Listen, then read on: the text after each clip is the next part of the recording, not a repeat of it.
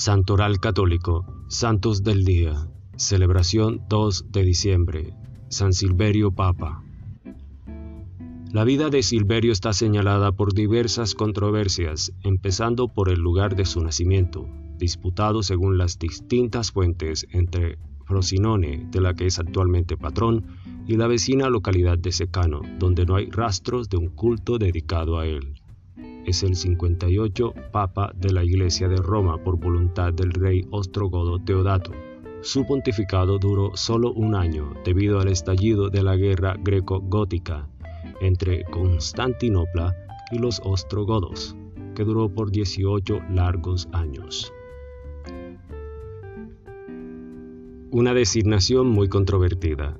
El 22 de abril de 536, el Papa Agapito I murió en Constantinopla, abriendo de hecho las disputas entre Oriente y Occidente por la elección del sucesor.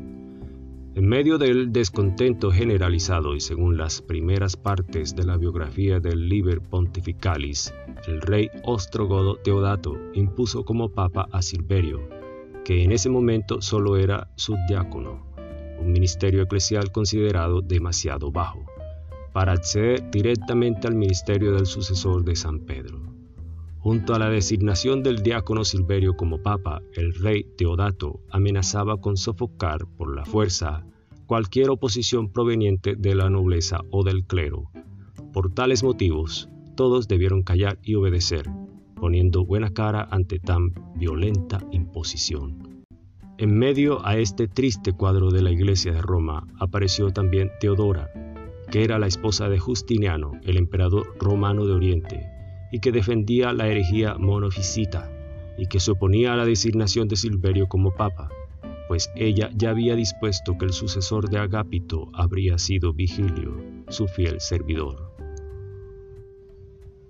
¿Qué era la herejía monofisita? El monofisismo fue una doctrina teológica desarrollada alrededor del año 400 por Archimandrita Eutico, el abad de un monasterio de Constantinopla, que en práctica reconocía solo la naturaleza divina de Jesucristo.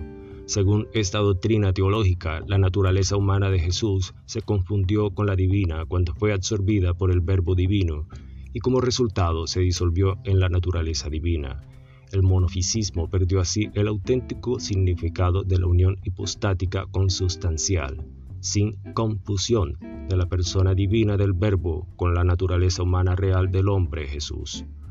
La afirmación de que la naturaleza divina de Jesús fuera su única naturaleza desconoció de hecho su doble naturaleza, divina y humana, y por ello fue calificada como herética en el concilio de Calcedonia en el año 451. Aún así, esta doctrina consiguió reunir muchos prosélitos en torno a los siglos V y VI, provocando el cisma de la Iglesia copta, armenia y jacobita de Siria, separación doctrinal que perdura hasta el día de hoy.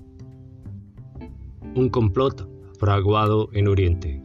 Además de los problemas doctrinales asociados al monofisismo en Oriente y Occidente, la situación se complicó aún más desde el punto de vista político en la península itálica, disputada en ese entonces entre las fuerzas de Constantinopla y las de los godos invasores. Obviamente las consecuencias de tales conflictos recayeron también en el ámbito religioso durante el pontificado de Silverio. El emperador Justiniano declaró la guerra a los ostrogodos, enviando a su mejor general, Belisario, que consiguió llevar a Roma y en su camino hizo de Vitiges, el nuevo rey ostrogodo que había sucedido a Teodato, se refugiara en Ravenna. En este contexto, Teodora siguió librando su batalla personal contra Silverio, intentando que éste suavizara su posición a favor del monofisismo, pero al no conseguirlo urgió un complot hizo circular una carta falsa donde Silverio prometía abrir las puertas de Roma para que el rey de los godos, Vitiges, entrara para liberarla de los bizantinos.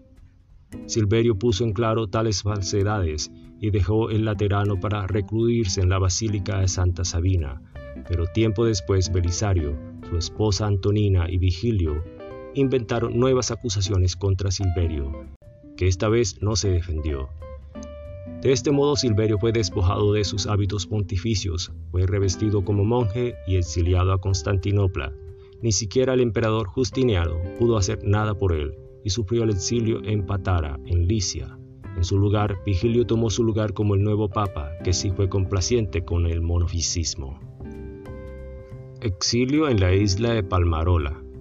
Cuando el obispo de Patara aportó al emperador pruebas irrefutables de la inocencia de Silverio, Justiniano se vio obligado a liberarlo y a hacerlo regresar a Roma. Allí, sin embargo, Vigilio contraatacó y obligó al general Belisario a capturar a Silverio y a deportarlo esta vez a la isla póntica de Palmarola. Fue allí donde Silverio, en un intento de poner fin al cisma, decidió abdicar y después de aproximadamente un mes, el 2 de diciembre, murió. La Iglesia Universal lo recuerda en ese día, sus restos mortales, en contra de la costumbre de sepultar a los papas en Roma, permanecieron en Palmarola, donde es venerado el 20 de junio, día de su llegada a la isla. Gracias, gloria a Dios.